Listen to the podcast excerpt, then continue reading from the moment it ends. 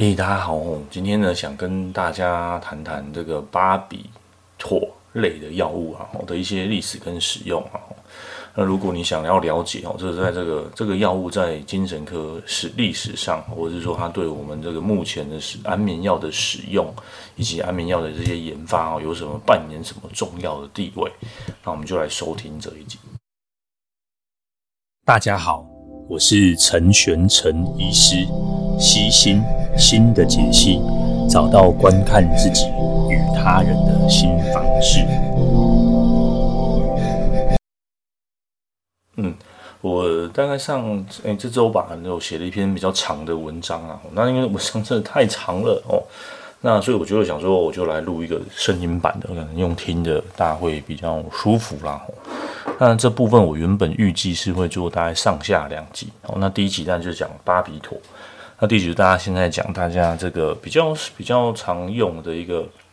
安眠药。那它其实是有一个一定的脉络啦。那我觉得啦，我个人觉得，呃，我自己哦，蛮喜欢看这些我们所谓的这种历史小故事啊，哦，这种呃这种药物演进的历史小故事。哦，那因为呃这些最近新闻的原因啊，哦，那也让大家开始会动重视，或者是说，诶，知道谣言怎么来的。哦，我们在精神科最常见的就是说，大家会担心说吃这个或药物没有办法，就是睡睡了就醒不来了。哦，很多病人会这样问我。或者说问说，那如果吃过量了，会不会会不会有一些呃身体上的变化，或者是说吃过量会不会有一些危险哦？那我觉得我一直到哦读了这个巴比妥，我才知道说哦，原来这些传言真的是真的哦，是真的在历史上有发生过的，就是因为巴比妥这个药，所以这个传言真的是非常 深入人心呐哦。那但但是哈，巴比妥。在什么时候已经从这个历史上下架了？已经六十年了，六十几年了，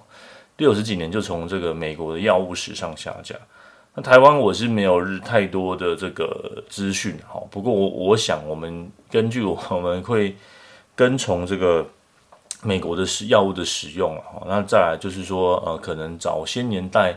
呃，精神科，台湾精神科也才五十几年哈，所以当台湾有精神科的时候，这个可能药物呃还呃还没上市呢哈，或者是已经已经下架。台湾精神科成立的时候，这个药已经不存在台湾的吧？我猜啦哈，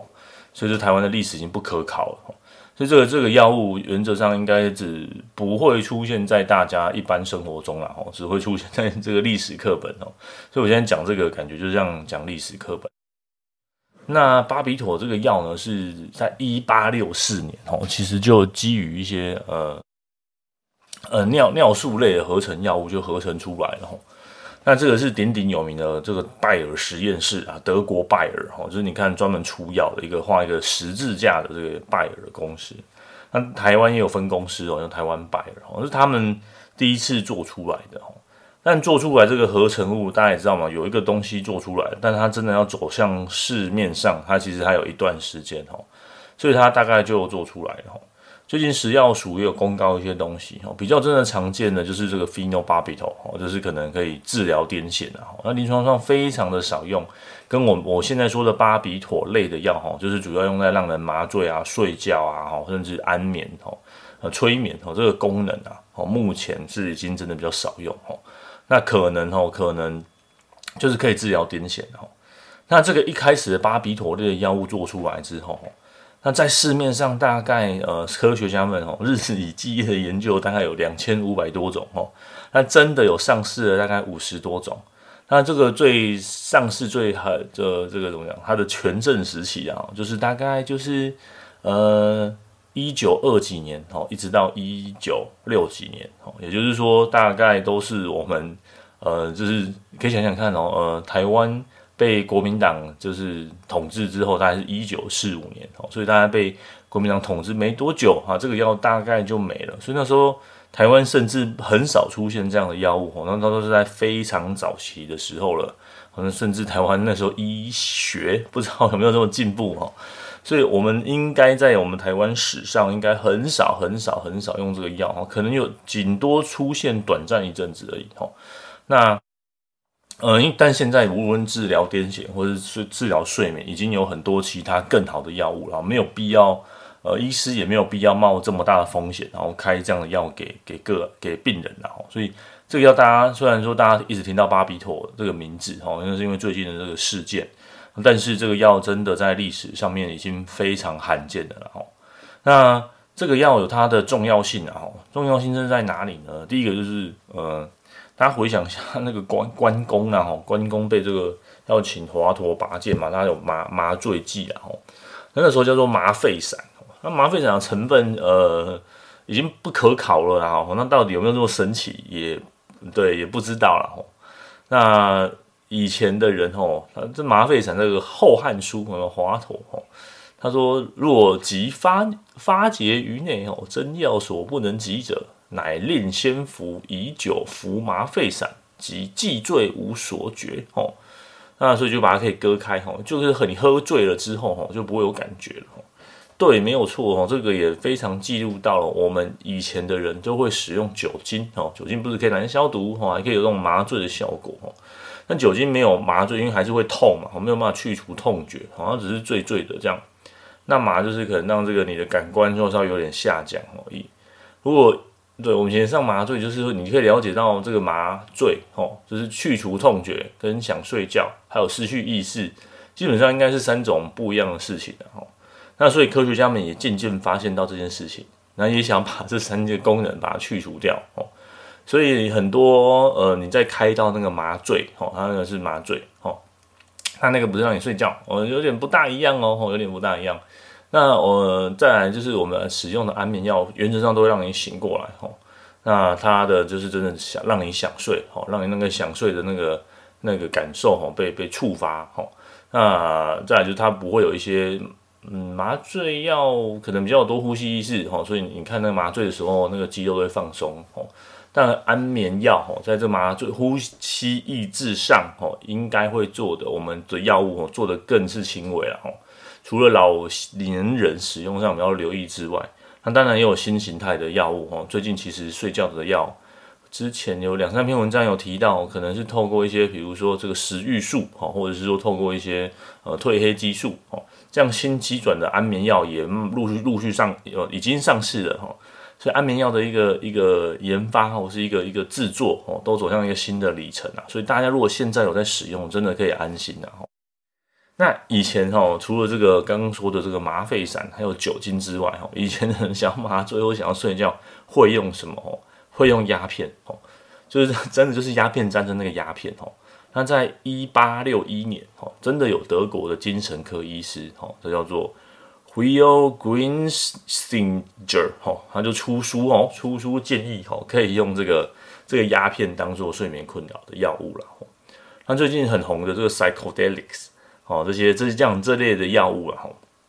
他们都可以从这个植物萃取出生物碱。哦，以前哦没有这些药物，没有这些化大化学家们做出来新的化学药物的时候，那大家都是用这些生物碱从植物萃取啊，哈，或者像麻沸散这样哈，从植物萃取。那我猜啦，哈，麻沸散本身应该有含有很多这种生物碱的构造，哈，因为如果你去看这些药物的这些进程，哈，我相信然后应该在。那个年代应该有蛮多类似这样的成成分有去被找出来哦。那透过这样的成分让人有点麻醉，那这样的缺点就是说它的那个量可能不够啦，哈，或者是你要找很多植物哈。那再来就是我们以前的萃取的技术并没有那么高哈，没有那么厉害哈，就是 不是像现在那种抓药啊抓抓然后可以来吸吸而已哈，好没有什么酒精还有什么很很好的萃取的技术哈，以前没有没有这种没有这种化化学滴定法哦，什么都没有哈。啊，两那这样的状况下哦，呃，还他们还是是去去做了很多东西，然后那再来就是，呃，现在好还有在用的哦，这是跟巴比妥比较不一样啊，叫做可氯净，你上去查一定有这个药哦。那这个药它实际是口服的哦，跟之前的药比较不一样哦，都要用打针的啊或什么的哦。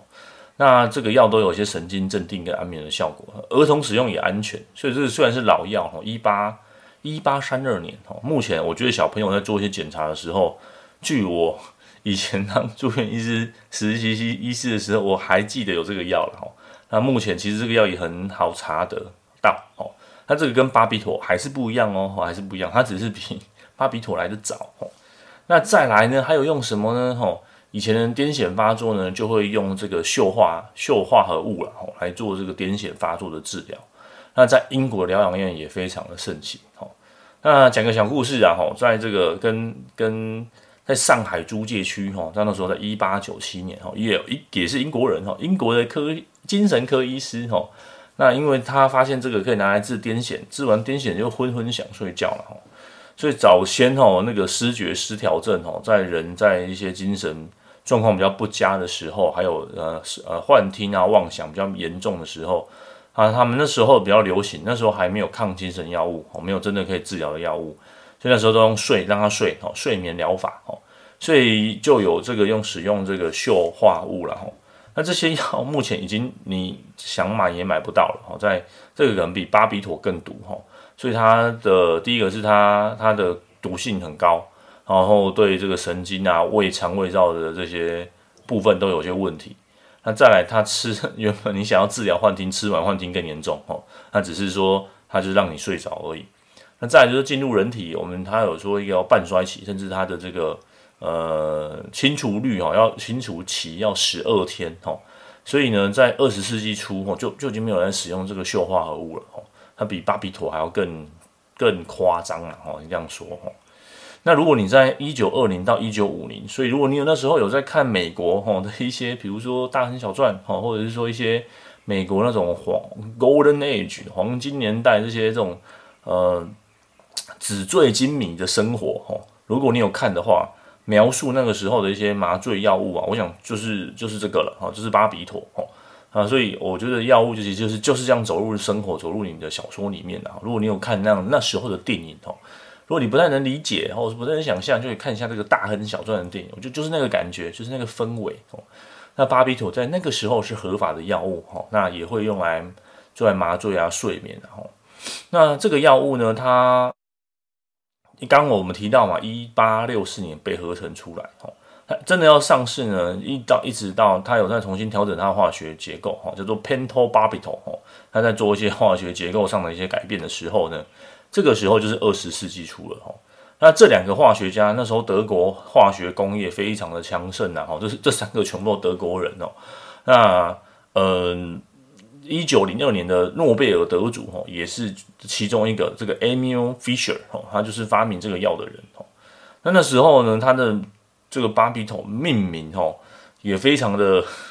非常的这强悍呐哈，强悍到就是他是号称是就是真的安眠药哈，叫做 Veronal，Ver，Ver，Verus，哦，就是那时候有是真的哈，true 的一个意思啊哈。就是真的号称是催眠安眠药哦，所以他你看他多嚣张哈，那时候就是就是哦，他他的广告还叫 Elixir 啊，这个仙丹神药哈，那那时候的广告就是把它号的好，就说的好像真的非常的这个酷炫。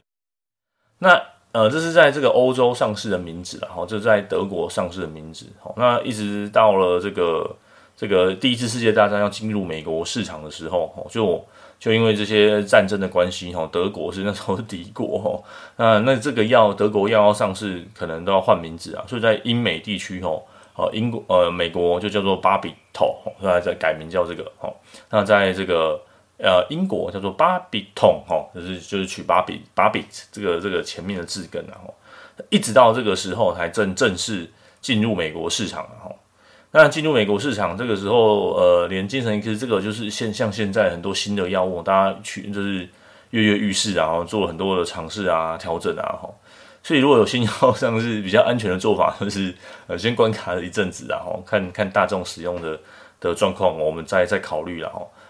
它那时候可以上市，一定是都没有问题的嘛。那个时候啊，因为可能用的人少，然后也没有一些奇奇怪怪的用法，哈。那你上上市之后，就会有一些。奇奇怪怪的用法，然后或者是累积的量人的人数比较多哦，就产生了对量变就产生了质变哦。所以那个时候呢，有个也也是对美国精神科医师，我觉得精神科医师非常勇于试药了哦。他有睡眠的困扰哦，他这处 要吃就想要吃这个真安眠药哦。我那时候剂量我觉得都都蛮大量的哦，那时候吃五百毫克哦。如果你各位手边有家中有那个助眠药，你可以看它有两毫克啊，零点二五毫克啊，或者是。对，我觉得大概两毫克就对，就就都没有这种那么夸张的剂量啊，就五百毫克啊，吼，一千毫克啊，吼，这种比较大剂量。现在的安眠药反正量在更少。那他说他在十几十几分钟之后他就想睡了，吼，然后三十分钟就进入了深层的睡眠，吼。那他是半克就可以睡八小时，而如果吃到一克可以睡九小时，吼。但是呢，他如果吃一克之后，他觉得第二天早上起来比较晕呐，吼，还给大家他在他这个。文件上的记载，哈，就是它就是使用的感觉，哈，哇，所以那时候大家很开心呢，吼，就是，呃，这这时候一九五年代申请的这个药，大概有在十几十几种啊，吼，那很多就是就他们发现他有被呼吸抑制，好，或者他有他成瘾性也比较高，哦，甚至这种戒断的感觉，所以那时候五十一种上市，慢慢大概只留下十几种，那现现现在就当然更少了，好，现在更少。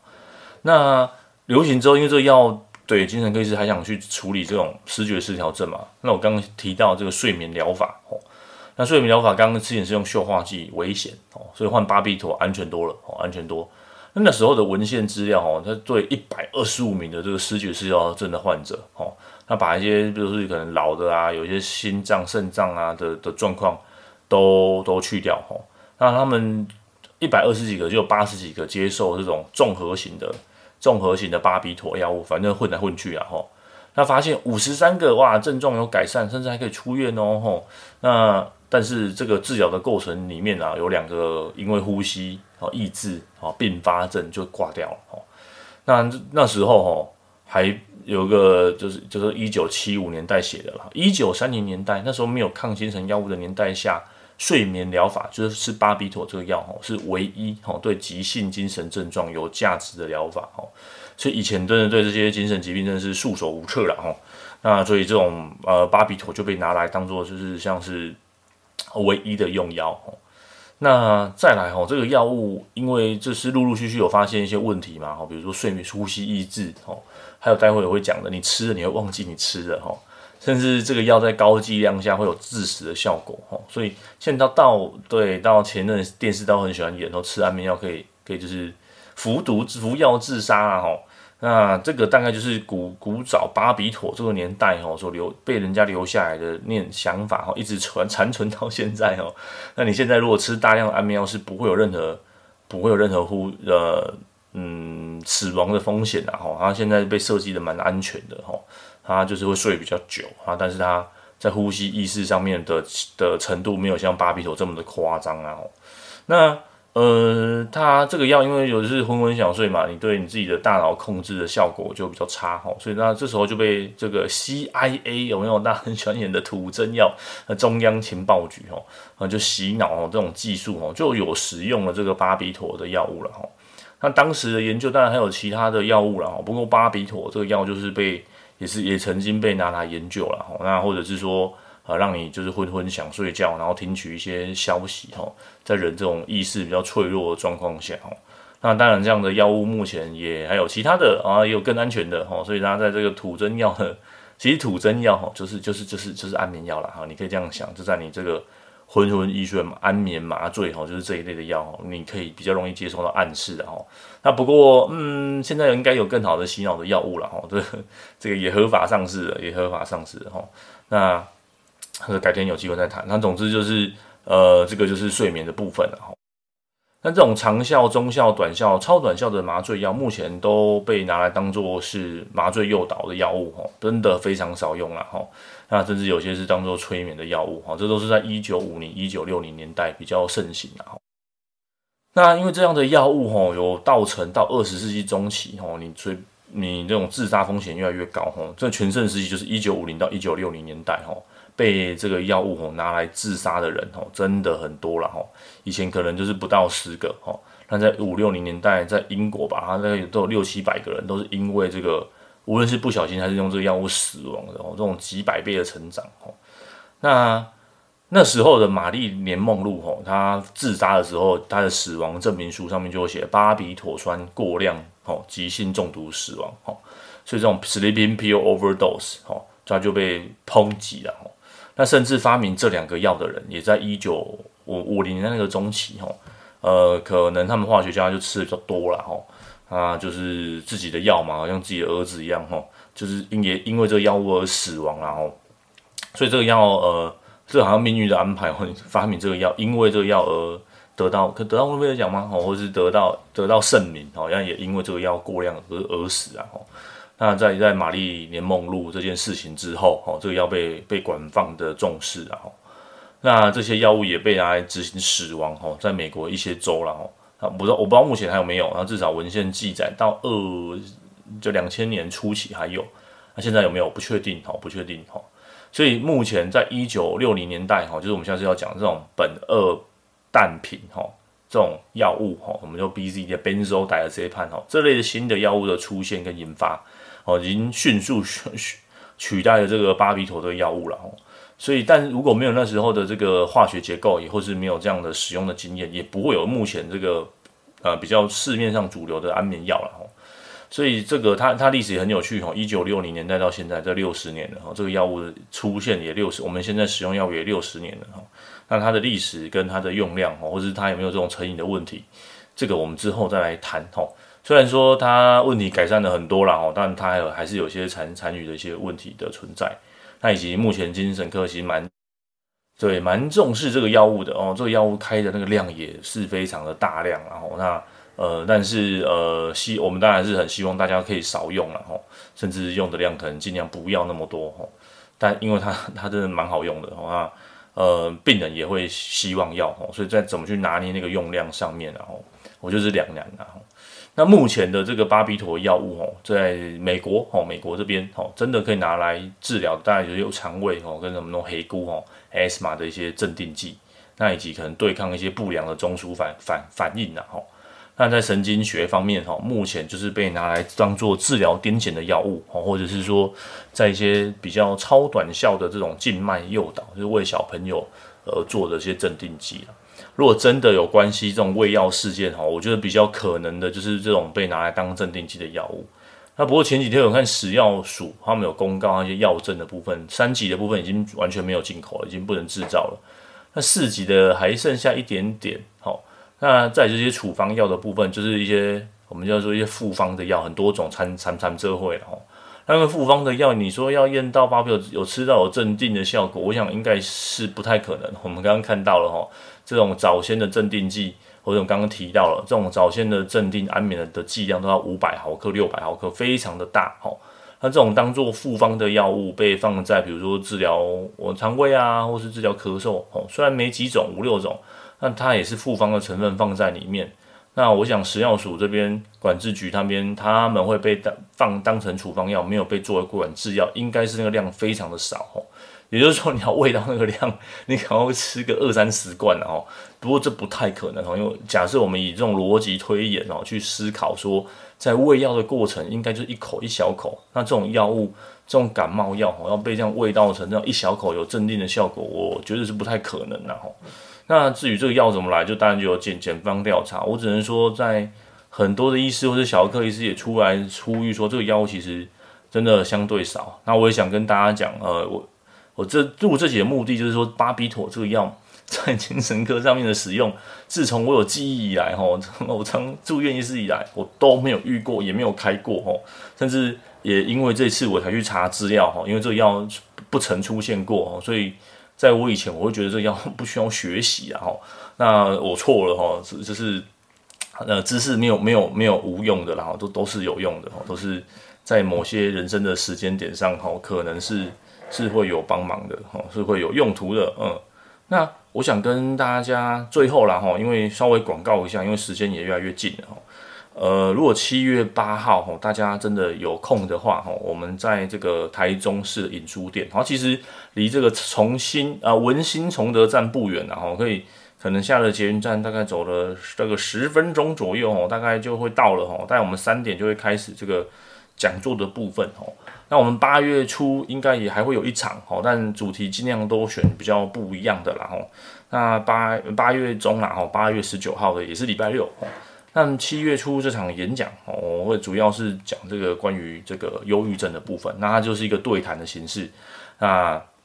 希望大家有空的，或者是想要知道有会有什么样 就是有想要听什么演讲的，这算是这个听友见面会啊。所以如果大家七月八号哦真的有空的话哦，也或是你有什么疑问哦，或者是想要来看本人讲话的声音跟 Podcast 有没有一样哦，也欢迎大家来。那这个我会把连结放在资讯栏。那你你也可以不用报名啊，就直接过来哈。报名的部分我们都有提供一些餐点的部分。那因为数量有限的哈。那也欢迎各位，就是有有报名。那如果你真的报完名当天不能前来，你稍微呃跟我们说一下哈，跟就是对脸书啊、IG 啊，有各式各样可以联络到我的方式，私讯甚至写 email 给我，就跟我说一下，就是你那天可能